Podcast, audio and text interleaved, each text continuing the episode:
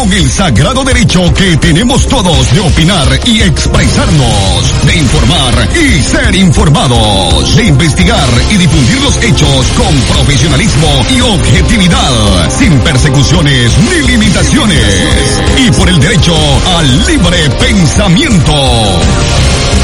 Libre expresión, sirviendo a la verdad desde León.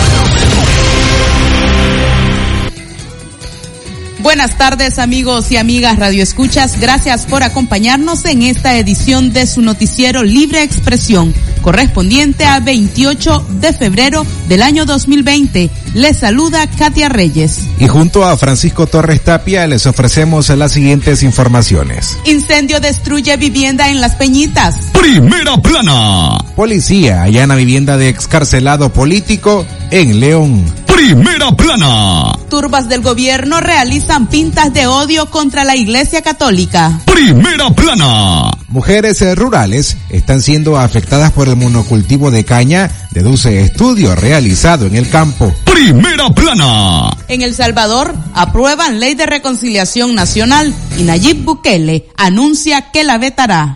Libre expresión.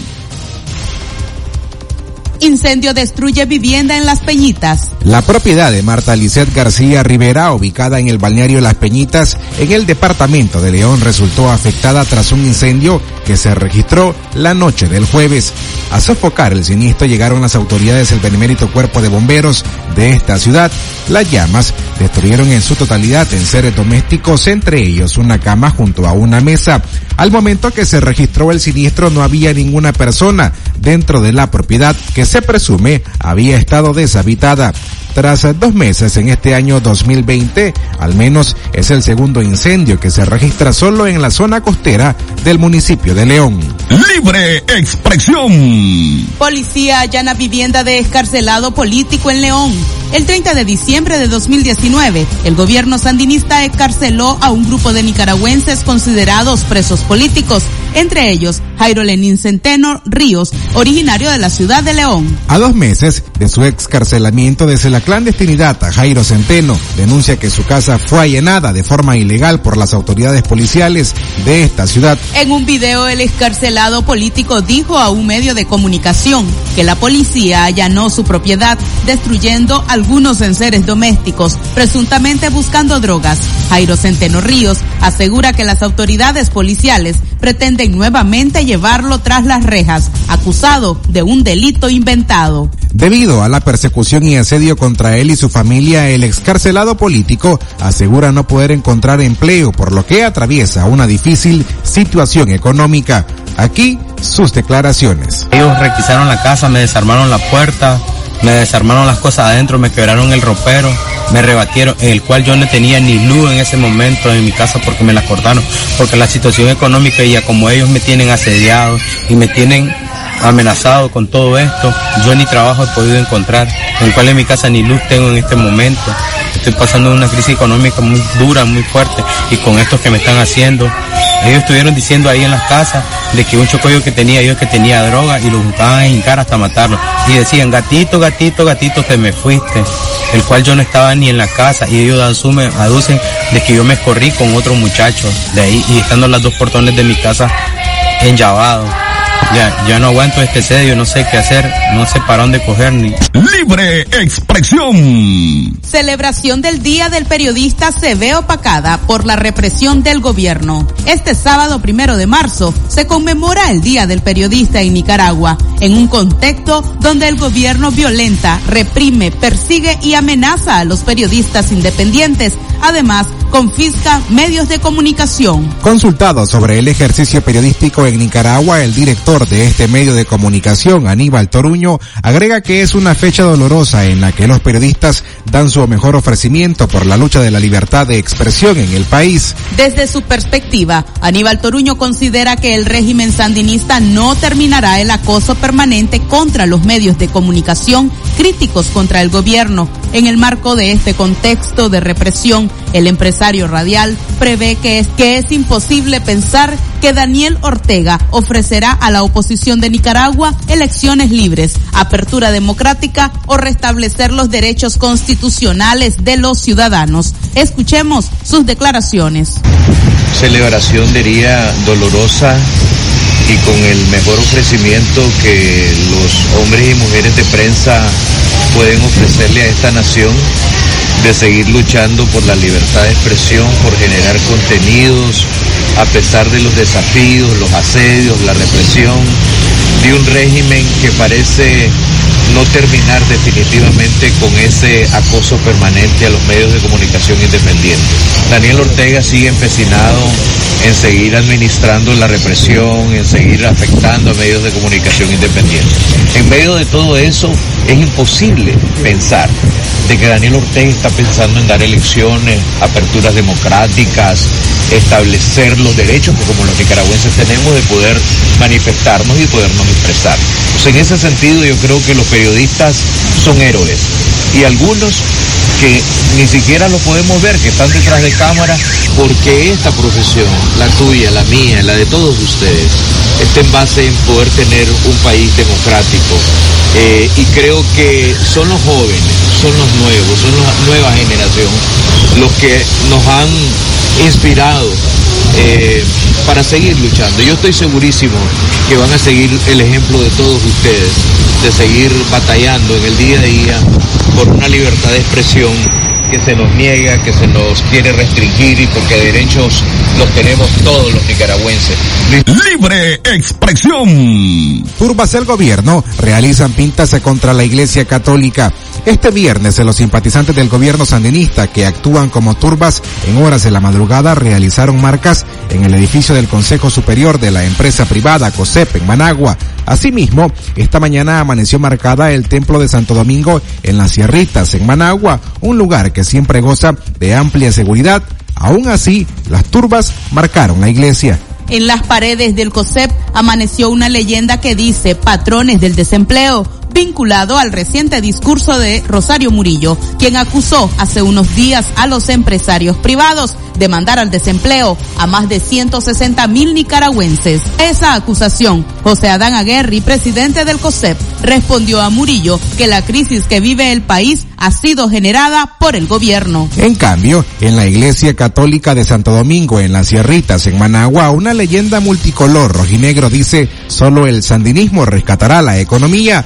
Al respecto, ni las autoridades de la Iglesia Católica ni la cúpula empresarial se ha pronunciado. Libre expresión. Hermetismo en el gobierno de Ortega ante informe del Fondo Monetario Internacional sobre la contracción económica en el país. El Fondo Monetario Internacional desmintió la cifra de la caída económica en el año 2019 que maneja el gobierno y llamó a las autoridades del país a realizar reformas que devuelvan la confianza en Nicaragua. En un informe emitido el pasado 25 de febrero, el FMI menciona que la contracción económica fue de menos 5.7, contrario al planteamiento del Poder Ejecutivo que establece la cifra en menos 13.5%. El FMI primero vuelve a establecer la cifra de menos 5.7% de decrecimiento, contrario al manejo que se usó en la negociación del salario mínimo, que fue del menos 3.5%, señaló José Adán Aguerri, presidente del Consejo Superior de la empresa privada. El representante del sector privado destacó que el Fondo Monetario Internacional ha llamado al gobierno a buscar soluciones a la crisis del país para que los inversionistas vuelvan a tener confianza en Nicaragua. Aguerri reiteró que si no se recupera la confianza, el país seguirá teniendo los mismos resultados negativos en el ámbito económico. Libre expresión. Abogada defensora denunció serias irregularidades en el proceso en contra del preso político Kevin Solís. Aura Alarcón, abogada que tiene a su cargo la defensa del preso político Kevin Solís, informó sobre un sinnúmero de irregularidades en el proceso judicial en detrimento del joven Solís. A criterio de la abogada Alarcón, las irregularidades en el proceso judicial que se lleva en contra de Kevin Solís violentan el debido proceso y demuestra que el caso es eminentemente político por la participación de este joven en manifestaciones pacíficas. Alarcón dijo que el gobierno sigue fabricando delitos comunes a los presos políticos, como es el caso de Kevin Solís. A continuación, las declaraciones de la abogada Aura Alarcón. Eh, en audiencia del 19 de, febrero, que era la audiencia inicial, la Fiscalía puso a disposición las pruebas con las que supuestamente cuenta para demostrar los hechos. Y creo que la única relevancia a la que hacen referencia es a un video. Más sin embargo, pues el video aún no ha sido visualizado. Estoy solicitando las pruebas al Ministerio Público, pero ya de antemano ya se me advirtió que el video está en evidencia de lo que es el chipote, auxilio judicial nacional, y que serán puestas a disposición en el juicio. O sea que eh, como no hay disposición y todo el mundo sabemos que Kevin no estuvo presente en ese lugar, pues nos tocará esperar hasta que el juicio se realice. Y de esta manera, si el si el juez a cargo quisiera alargar el proceso, pues lo irá haciendo de acuerdo a los mecanismos que ellos siempre han utilizado, irregularidades para poder mantenerlo a él bajo prisión, porque ya sabemos que observar el video, el Kevin jamás va a estar en este video. Pues estoy solicitando el mismo a través de un oficio al judicial de la audiencia inicial que aún no me ha sido entregado, con el cual eh, presentarme a Auxilio Judicial Nacional y que estos puedan entregar copia del video que tienen bajo su resguardo. Pues eso sí me hizo él del conocimiento y me dijo que estaba bajo esa amenaza. Eh, posteriormente, el día de la audiencia inicial, me manifestó que efectivamente, eh, después de la audiencia preliminar en que él compareció a la, al juzgado, fue golpeado, fue pateado y le inflamaron la cara y fue así que lo remitieron al sistema penitenciario nacional el día miércoles. Asados El Buen Bojo. Ya abrió sus puertas en León. Tus asados por libra de carne asada de res, carne asada de cerdo y sin faltar las sabrosas costillas, pesadas después de asada, con su riquísimo pico de gallo, chilito y tortillas, para que disfrutes del buen bojo de carne. Visítanos frente al Paseo Real. Sí, carne asada por libra pesada después de asada. Abrimos de lunes a domingos de 11 de la mañana a 10 de la noche. Carne de exportación suavecita para que disfrutes de un buen bojo de carne. Asados El Buen Bojo te espera. Head 80% más contenido. Head Shoulder. Ya llegó tu nuevo sachetón. Head Shoulder. Hasta 100% libre de caspa. Cómpralo en tu pulpería preferida solo 7 Córdobas. Versus H de 10 mililitros casual visible con uso regular, precio sugerido de venta. Atención, doctor Cristian José Benavides León, con posgrado en la Universidad Nacional Autónoma de México. Atiende tratamientos de las hemorroides, fístulas, fisuras, accesos, dolor, prurito prolaxo, cáncer de colon rectoiano, estreñimiento e intestino irritable. Atiende en su clínica ubicada Parque La Merced, 25 varas al oeste. Teléfono 2311 1922. ¿Usted sufre dolor en las plantas de los pies? ¿Dolor y ardor en las piernas? ¿Es diabético o diabética? ¿Quiere hacerse un Doppler? Visite al doctor Ronald Cortés Ruiz. Es especialista en las enfermedades de la circulación, úlceras de pies y piernas, escleroterapias e inyección de varices. Atiende en el Centro Diagnóstico Fátima, Colegio Mercantil, 10 Varas al Sur, teléfono 2311-3409.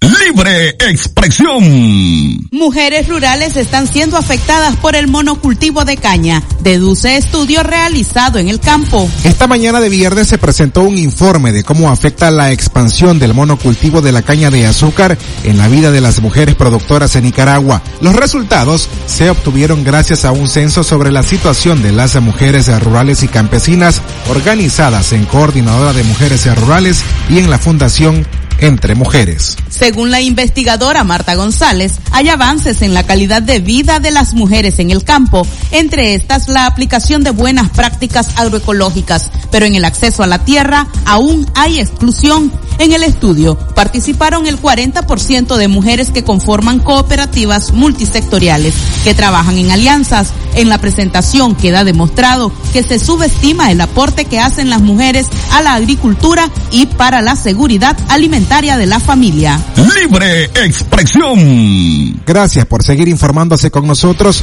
Ahora iniciamos con las notas internacionales. El gobierno de México confirmó el primer caso de coronavirus. Este viernes se confirmó el primer caso de coronavirus en México y de un paciente sospechoso de haber contraído la enfermedad.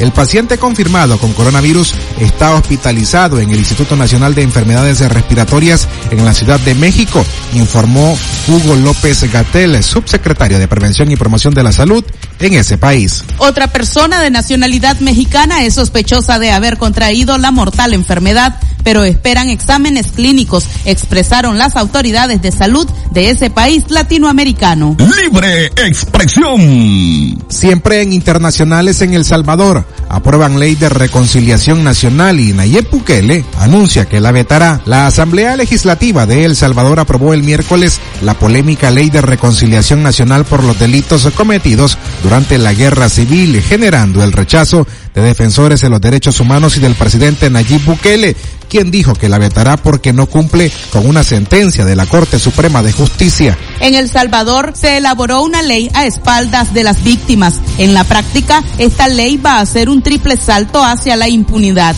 Una ley de amnistía disfrazada, expresó el diputado Juan José Martel del partido Cambio Democrático. Con esta ley de una falsa reconciliación se van a prescribir delitos de lesa humanidad, crímenes de guerra guerra cometidos durante el conflicto civil de 1980 a 1992, agregó el diputado. La Ley de Justicia Transicional, Reparación y Reconciliación Nacional fue aprobada por 44 de los 84 diputados de la Asamblea Legislativa. 11 diputados votaron en contra, uno se abstuvo y los demás no acudieron a la sesión. Para que la ley entre en vigencia debe ser aprobada por Bukele, que ya adelantó que la vetaría. La presidencia de la República no sancionará ninguna ley que no contenga tres elementos fundamentales para que sea justa y constitucional. Verdad, reparación, justicia, publicó el mandatario en su cuenta oficial en Twitter. Tutela legal doctora María Julia Hernández, una organización no gubernamental defensora de los derechos humanos, sostuvo que la ley que aprobaron los diputados no fue consultada con las víctimas ni con las organizaciones activistas y por tanto es inválida su redacción. Su articulado constituye un ardid para dejar sin responsabilidad penal y civil a criminales de lesa humanidad y de guerra. Amigas y amigos, así llegamos al final de esta audición de Libre Expresión de hoy viernes 28 de febrero. Como siempre, agradeciéndoles por haberse informado con nosotros durante el transcurso de la semana. Nuestra invitación es para que nos acompañe el próximo lunes en punto de las seis de la mañana, iniciando las informaciones con Centro Noticias. A nombre de Katia Reyes, este servidor Francisco Torres Tapia, les deseamos un excelente fin de semana con el sagrado derecho que tenemos todos de opinar y expresarnos, de informar y ser informados, de investigar y difundir los hechos con profesionalismo y objetividad, sin persecuciones ni limitaciones, y por el derecho al libre pensamiento sangre expresión. Sirviendo a la verdad desde León.